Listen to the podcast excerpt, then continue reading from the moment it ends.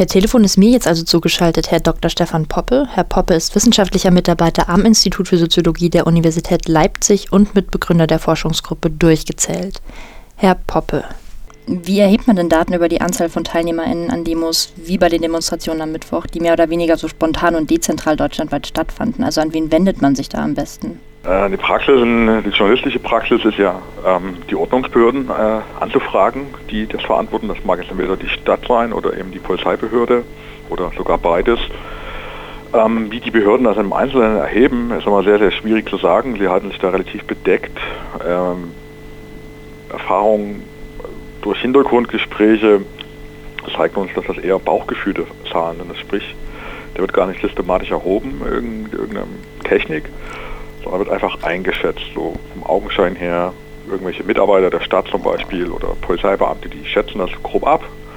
Und diese Zahl wird dann mehr oder minder an die Kommunikationsteams oder Pressesprecher weitergegeben und die kommunizieren das dann weiter an die ja, Journalisten. Das ist so der übliche Weg. Also das sind dann nicht unbedingt verlässliche Zahlen. Das sind nicht unbedingt verlässliche Zahlen, weil die ja nicht kalibriert sind. Ja? Also man kann ja schon sagen, okay, wenn ich Erfahrung habe, ich weiß, auf den und dem Platz, da passen so 3000 Leute drauf und ich habe das schon mal gesehen, ich habe das schon mal validiert, das heißt, ich habe schon mal wirklich geprüft, ob das 3000 Leute sind. Und ich komme jetzt wieder hin und sehe, der Platz ist wieder voll, dann ist es sicherlich so, dass das in der Größenordnung 3000 ist. Also in dem Sinne ist das jetzt nicht unbedingt allzu falsch. Die Frage ist bloß, hat das irgendwann irgendjemand irgendwann mal validiert? Und wenn das eben nicht so ist, dann weiß eben keiner, ob die Zahl auch stimmt. Und das haben wir immer wieder beobachtet, dass Zahlen gesagt wurden, wie da stehen 15.000 Leute auf dem Platz. Wir haben es exakt nachgezählt anhand von Fotos und kamen dann auf unter 5.000 Leute zum Beispiel. Mhm. Ähm, was würden Sie sagen, ist dann eine naja, valide Zählmethode, um die richtige Anzahl an den DemonstrantInnen zu schätzen? Ähm, also genau, Sie haben das richtige Wort verwendet, schätzen. Es geht um Schätzen. Das Zählen ist sagen nur eine Technik. Ähm, es kommt ganz drauf an. Es gibt ja verschiedene Demonstrationsformen. Also Demonstrationen können ja derart sein, dass sie sich auf dem Platz versammeln, also eine Standkundgebung. Ähm, da bietet sich an, die Fläche auszumessen, auf der die Demonstranten stehen. Sagen wir mal, 1000 Quadratmeter als einfaches Beispiel. Und dann abzuschätzen, wie viele Menschen stehen auf dem Quadratmeter. Sagen wir anderthalb Menschen pro Quadratmeter. Dann nehmen wir die 1000 Quadratmeter mal die anderthalb Menschen pro Quadratmeter und können so eine Schätzung von 1500 abgeben. Setzen sich auch die Menschen welche in Bewegung, also ein Demonstrationszug oder Protestzug, je nachdem. Ähm, dann bietet es sich zum Beispiel an, sich neben den Demozug zu stellen und dann tatsächlich mit den, äh, mitzuzählen, mit einem Handzähler oder Klicker, wie wir das auch nennen. Das kann man auch ein bisschen variieren. Wenn die Leute zu schnell vorbeilaufen, dann kann man mit dem Strom mitlaufen, sodass man ein bisschen äh, mehr Zeit hat zum Zählen. Ähm, es gibt auch noch andere Techniken, wenn man ungefähr weiß, wie groß der Durchfluss ist, also wie viele Menschen pro Sekunde an einem vorbeilaufen, dann kann man auch die Zeit stoppen, die der Demonstrationszug braucht, um an einem, an, an einem vorbeizuziehen. Und solche ähm, ähnliche Techniken kann man eben dann verwenden, um abzuschätzen, wie viele Menschen in etwa an der Demonstration teilnehmen. Also das wäre dann dieses sogenannte Reienzählen oder eben nicht?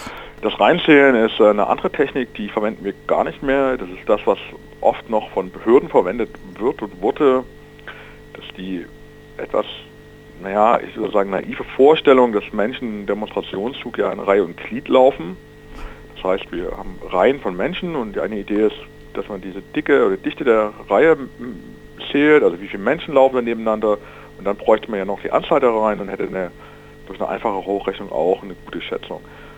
Das Problem ist aber, die Menschen laufen nicht in Reihen, das ist keine Armee, die da langläuft in aller Regel. Das heißt jetzt nicht so klar, was eine Reihe ausmacht und äh, es ist auch relativ ähm, schwer immer festzulegen, wie die Reihe eben ausschaut und dadurch kommen halt wahnsinnige Messfehler oder Schätzfehler ins Spiel. Und wir haben halt tatsächlich beobachtet, dass das teilweise nur die Hälfte der Menschen geschätzt wird, die äh, tatsächlich vorbeilaufen oder auch das Doppelte. Das heißt, wir haben da zu große Fehler festgestellt. Deswegen verwenden wir die Technik gar nicht mehr. Also wir haben sie halt überprüft und haben festgestellt, dass die ganz, ganz große Fehler hat. Mhm. Wenn man sich jetzt so Zahlen anschaut, die die Polizei beispielsweise rausgibt oder VeranstalterInnen von Demonstrationen, ähm, kann man da irgendeine Tendenz feststellen, ob irgendeine der beiden Gruppen mehr oder weniger schätzt? Also, also Veranstalter übertreiben immer. Also man okay. kann halt Daumenregel schon sagen, Faktor 2 bis 3. Also wir haben alles gesehen und Es ist ganz selten, dass wir Veranstalter antreffen, die, äh, sag ich mal, sich an der Wahrheit sozusagen orientieren. Das ist vielleicht ein bisschen vorsichtiger ausgedrückt, also bei der Warenzahl, kommt nämlich auch darauf an, wie man sie definiert, aber was wir in der Regel beobachten, ist wirklich Faktor 2 bis 3. Wir haben Gewerkschaftsdemos gehabt, da hieß es, das sind 1000 Lehrer haben sich oder 1200 Lehrer haben wir selber gesehen, ungefähr gezählt tatsächlich. Und dann wurde eben eine Pressemitteilung dabei hier rausgegeben mit 4000 bis 5000 Menschen. Ja. Also Veranstalter übertreiben immer.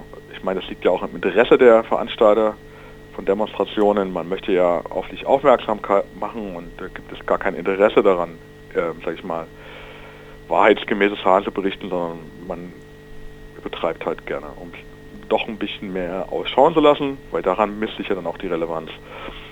Die Polizei ist ein bisschen ein schwierigeres Thema. Wir haben eigentlich beobachten wir bei, bei der Polizei nicht wirklich irgendeine Tendenz äh, zur Unter- oder Überschätzung.